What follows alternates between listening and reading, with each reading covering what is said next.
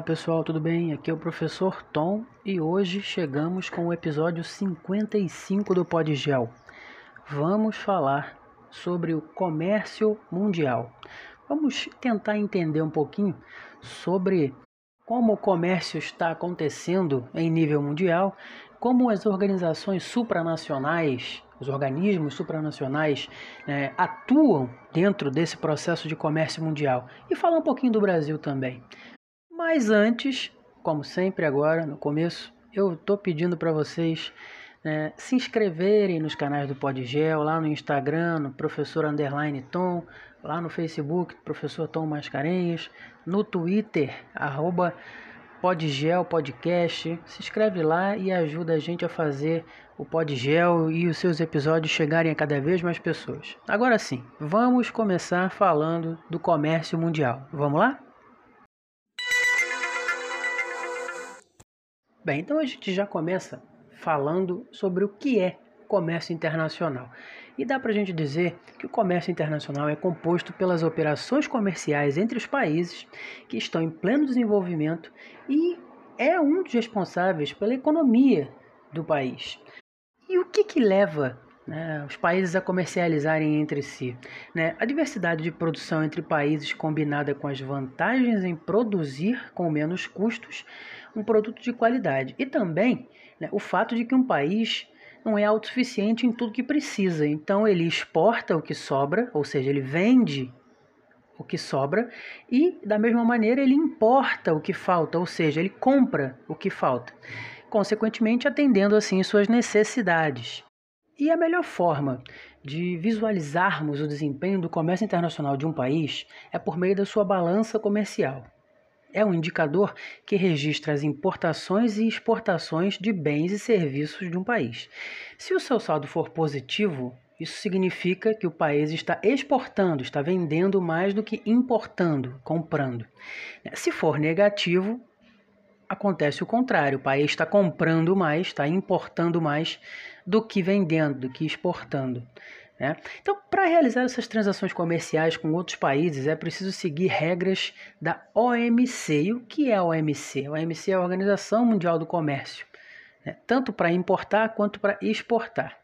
Atualmente, é possível né, apontar três formas de realizar trocas comerciais: né? o multilateralismo, o regionalismo e o bilateralismo.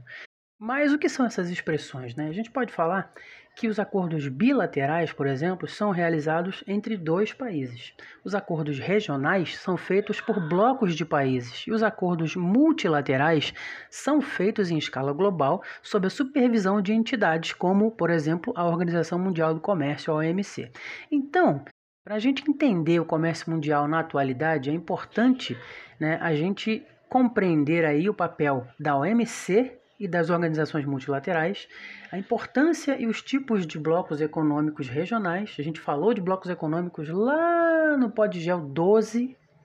Também o embate aí entre a liberalização e o protecionismo comercial. Protecionismo ele acontece quando um país, o governo de um país, protege a produção nacional de alguma forma, muitas vezes até subsidiando essa produção para que possa competir com os produtos que vêm de fora. E os organismos internacionais de comércio? São organizações criadas responsáveis para dar apoio ao sistema de comércio e definir as regras referentes a esse mercado. A gente vai ter aí basicamente três né, grandes né, organizações, grandes organismos internacionais aí que regulam o comércio. São o FMI, criado em 1944 por meio do Acordo de Bretton Woods, tem a função de garantir assim a estabilidade financeira do mundo e ajudar os países em crises econômicas por meio de empréstimos. O Banco Mundial, que foi criado durante a Segunda Guerra Mundial com a função inicial de auxiliar e reconstruir a Europa pós-guerra. Após essa reestruturação, o Banco Mundial focou no auxílio a desastres naturais, ajudas humanitárias e outras necessidades né, resultantes de conflitos diversos. Né? E o seu principal foco agora é contribuir para a redução da pobreza de países em desenvolvimento. E o principal deles, que é a OMC, que eu citei ainda há pouco, né, a Organização Mundial do Comércio, que foi criada em 1995 né, e é uma instituição internacional que atua na fiscalização e regulamentação do comércio mundial. Antes dela, né, havia, desde 1947, o Acordo Geral de Tarifas e Comércio, que é o GATT, em, na sigla em inglês, né? um conjunto de normas e concessões para combater práticas protecionistas e regular as relações comerciais internacionais. Com a criação dessa organização, né, da OMC, ficou sob a responsabilidade da OMC né, a resolução de conflitos comerciais entre 153 países que são membros da OMC, são membros da Organização Mundial do Comércio, né, também o gerenciamento de acordos comerciais e a sua supervisão. Esses acordos são chamados também de regras comerciais e abrangem temas como agricultura, tarifas e propriedade intelectual. Para isso, a organização cria as chamadas rodadas, entre aspas, aí, que são agendas de temas a serem discutidos entre os países membros, né, que podem durar anos. E durante a vigência do GATT foram realizadas oito rodadas de negociações. Atualmente, a OMC coordena a rodada de Doha, lançada em 2001, que inclui discussões sobre temas como agricultura, propriedade intelectual e o tratamento especial a favor de países em desenvolvimento.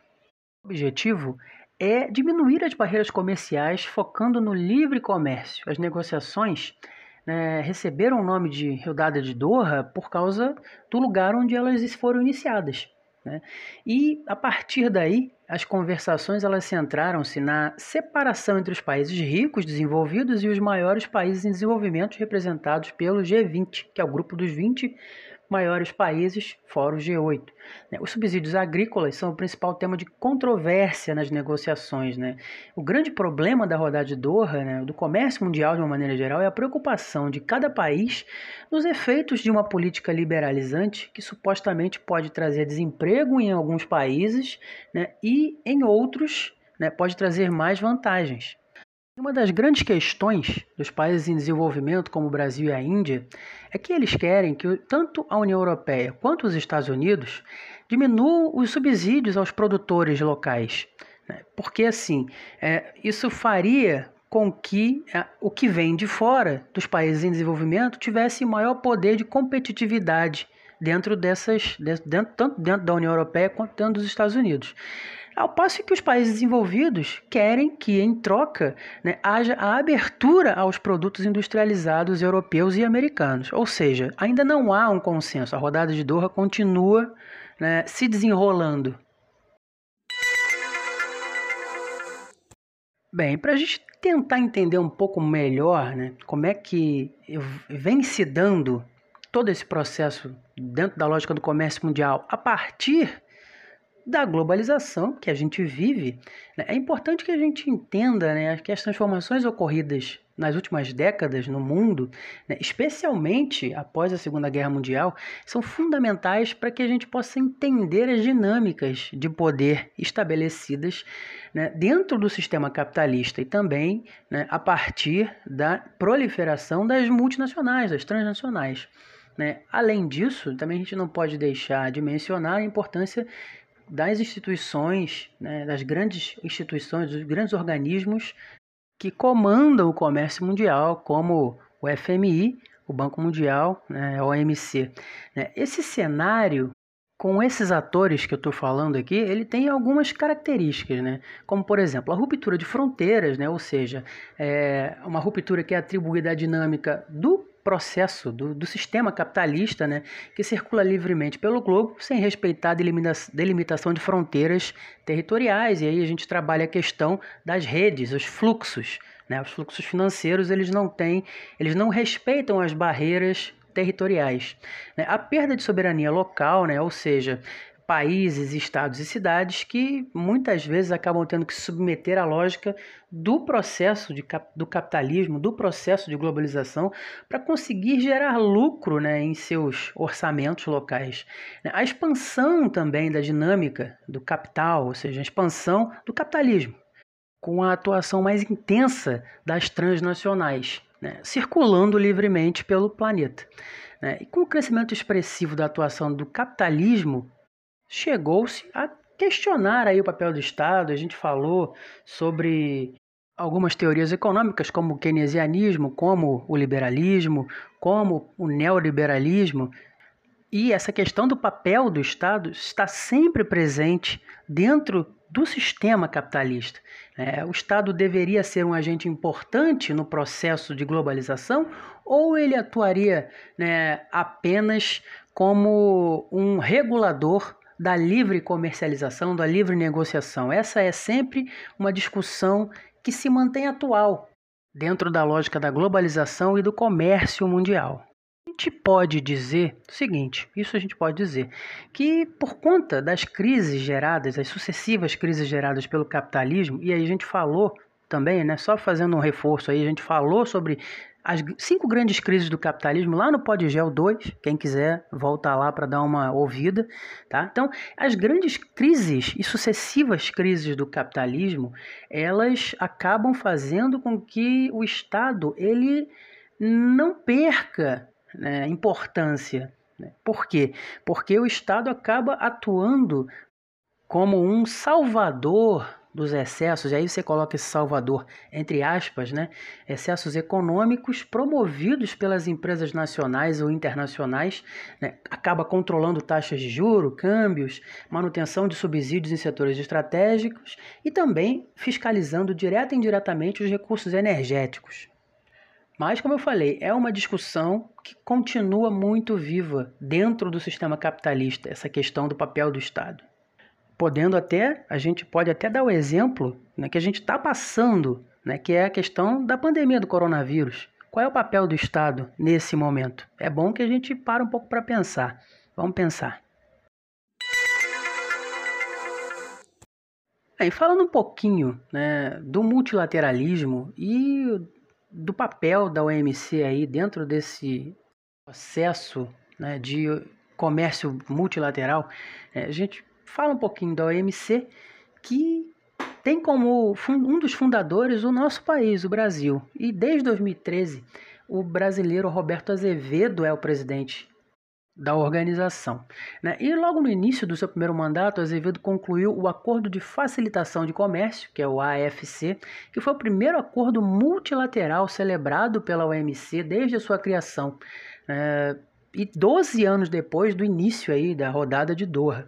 O acordo que busca agilizar o processamento de mercadorias nas fronteiras entrou em vigor em 2017 e deve gerar aí um trilhão de dólares de comércio por ano. Ainda em 2017 entrou também em vigor o protocolo de emenda ao acordo sobre aspectos dos direitos de propriedade intelectual relacionados ao comércio, TRIPS, na sigla em inglês, né, que facilita as condições de acesso de países em desenvolvimento a medicamentos essenciais. Com essa emenda, medicamentos genéricos de baixo custo podem ser produzidos e exportados sob licença compulsória, ou seja, sem autorização do detentor da patente, quando o objetivo for atender a necessidades de países que não podem fabricar os próprios produtos. Também sob a gestão do Roberto Azevedo, em 2015, a OMC chegou a um acordo sobre o fim dos subsídios à exportação de produtos agrícolas que eram praticados por países como a França, a Alemanha e a Espanha. A medida foi comemorada pelo mercado brasileiro, na época, né? com os subsídios, os produtores menos eficientes eram subsidiados pelo governo para venderem seus produtos no mercado internacional, o que tornava os preços artificialmente baixos e prejudicava produtores mais competitivos. É importante a gente falar também que para a efetivação de um acordo multilateral é necessária a concordância de todos os países. Se um único país tiver uma posição contrária, o acordo é reprovado. Portanto, é muito mais fácil costurar um acordo bilateral ou um acordo com um menor número de países ou mesmo um acordo entre blocos. Né? Sendo assim, em um cenário em que os acordos bilaterais ganham cada vez mais importância e, acabam se sobre, sobrepondo mesmo aos acordos multilaterais, a OMC ela vem sendo esvaziada e enfrenta muitos desafios, como fica né, muito exposto na relação da organização com os Estados Unidos atualmente. Né? Barack Obama já não era um presidente com a visão das mais multilateralistas. Né? A situação agora ficou mais difícil com Donald Trump. que já criticou diversas vezes a política comercial da China e o papel da OMC. E logo no início do seu mandato afirmou que os Estados Unidos deveriam dar preferência aos acordos bilaterais e até né, ignorando decisões da OMC contrárias a seus interesses.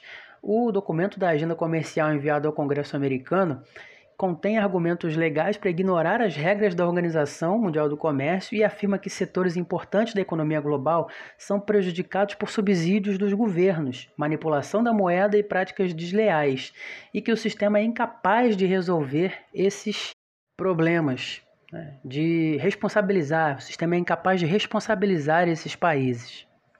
De fato, né, a eleição de Donald Trump né, com aquele seu discurso da America First nos Estados Unidos. Né, e a chegada né, ao poder de partidos, digamos aí, entre aspas, eurocéticos, como na França, na Áustria e na Holanda, são alguns dos exemplos recentes da onda isolacionista, o que dificulta demais a questão multilateral. Existe aí um real temor de que essa nova ordem isolacionista né, possa se consolidar e se espalhar pela comunidade internacional, com outros países acabando por se retirar de acordos multilaterais e até mesmo de blocos econômicos já existentes. Nesse sentido, é importante também a gente falar da situação dos Estados Unidos em relação ao TPP, que é a parceria Transpacífico, que foi assinado em 2015 por 12 países da América, da Oceania e da Ásia e era considerado o mais importante tratado comercial do mundo nas últimas décadas. No documento, os signatários se comprometiam a cumprir normas comuns que iam além das barreiras comerciais. E quando ele foi assinado por Barack Obama, ele representava 40% do produto interno bruto do mundo. As 12 nações que fazem parte do, da parceria Transpacífico tem 790 milhões de habitantes. Né? E sem os Estados Unidos, o bloco perde o seu membro de mais peso. Já que no primeiro dia de mandato Trump, ele assina um documento de saída do bloco, afirmando que ele estava protegendo os trabalhadores americanos. Seu discurso protecionista é baseado em um suposto enfraquecimento dos Estados Unidos desde que as barreiras comerciais começaram a ser reduzidas mundo afora. Trump promete criar empregos nos Estados Unidos e critica empresas americanas com filiais em outros países. E o presidente, naquele momento, ele pretendia também aumentar as barreiras comerciais de outras formas e tem intenção de fazer uma revisão comercial em relação ao NAFTA, negociando com os presidentes do México e do Canadá novos termos para o acordo. Falando um pouco de Brasil, né? Vamos aqui listar os 10 produtos mais exportados pelo nosso país no ano passado, ano de 2019. Primeiro foi a soja, depois o petróleo, em terceiro o minério de ferro, em quarto a celulose, quinto lugar o milho, sexto lugar a carne bovina, sétimo lugar a carne de frango, oitavo lugar né, produtos manufaturados diversos, o nono lugar o farelo de soja e em décimo lugar o café. E em 2019, o Brasil exportou cerca de 224 bilhões de dólares e importou pouco mais de 177 bilhões. Né? Ou seja, tem aí uma balança comercial favorável, da ordem de 47 bilhões de dólares. Mas tanto os valores de exportações como das importações brasileiras recuaram em 2019 quando a gente compara com os números de 2018. No ano retrasado, a corrente de comércio brasileira ela alcançou aí na 239 bilhões de dólares em exportações e 181 bilhões de dólares em importações. O número de 2019 do comércio brasileiro no exterior ele não chega a ser né, ruim, principalmente por conta da situação que vem acontecendo atualmente né, de guerra fiscal aí entre Estados Unidos e China. Isso é algo que vai afetar as economias emergentes, como o Brasil, por exemplo, durante algum tempo. E não só economias emergentes, também como economias consolidadas, como por exemplo a própria economia alemã, que sofreu desaceleração no ano passado.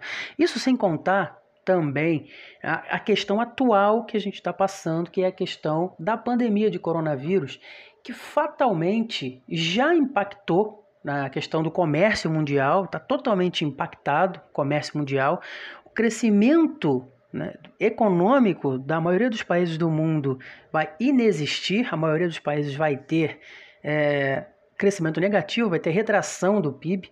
Então, a gente precisa entender a, a partir de agora o que, que vai acontecer com relação à questão da economia e à questão das trocas comerciais né, para o futuro. Como fazer com que a economia volte para um, um, rumo de crescimento? Isso em termos globais, não só em termos né, especificamente de um ou outro país, já que o comércio mundial, de uma maneira geral, foi impactado. E aí a gente volta à questão que eu falei é, mais cedo do papel do Estado. Como o Estado, né, o Estado aí na forma dos países, dos governos nacionais, como eles vão conseguir fazer ou não vão conseguir fazer a economia voltar a uma normalidade aí entre aspas. Então, pessoal, chegamos ao final de mais um episódio do Podgel. Falei de maneira mais geral aí sobre a questão do comércio mundial. A gente vai falar mais na frente, né, sobre especificamente algumas questões comerciais aí específicas, como por exemplo que eu citei agora no final, Estados Unidos e China. Falar também um pouquinho mais sobre né, o papel do Brasil no comércio mundial, mas são é, assuntos para os próximos, para próximos episódios do Podgel. Mais uma vez eu agradeço a todos, espero que tenha esse material tenha podido ajudar de alguma forma. E peço mais uma vez, agora no início e no final dos episódios, peço que quem quiser, quem tiver afim, né, siga o Podgel nas redes, lá no Instagram, underline, no professor underline Tom, com N, lá no Facebook, no professor Tom Mascarenhas, na página do professor Tom Mascarenhas, que é onde eu coloco né, as, é, postagens dos episódios do Podgel, lá no Twitter também, no arroba Podgel Podcast, e assina o feed, nosso feed do, do Podgel, nos agregadores, no Anchor, no Spotify, nos tocadores de música, porque aí toda vez que sair episódio vocês vão ser notificados. Então, no mais, espero que todos estejam bem. Vamos ajudar aí a fazer o Pod chegar a mais pessoas. Então, valeu, pessoal. Um abraço em todos e até o próximo episódio.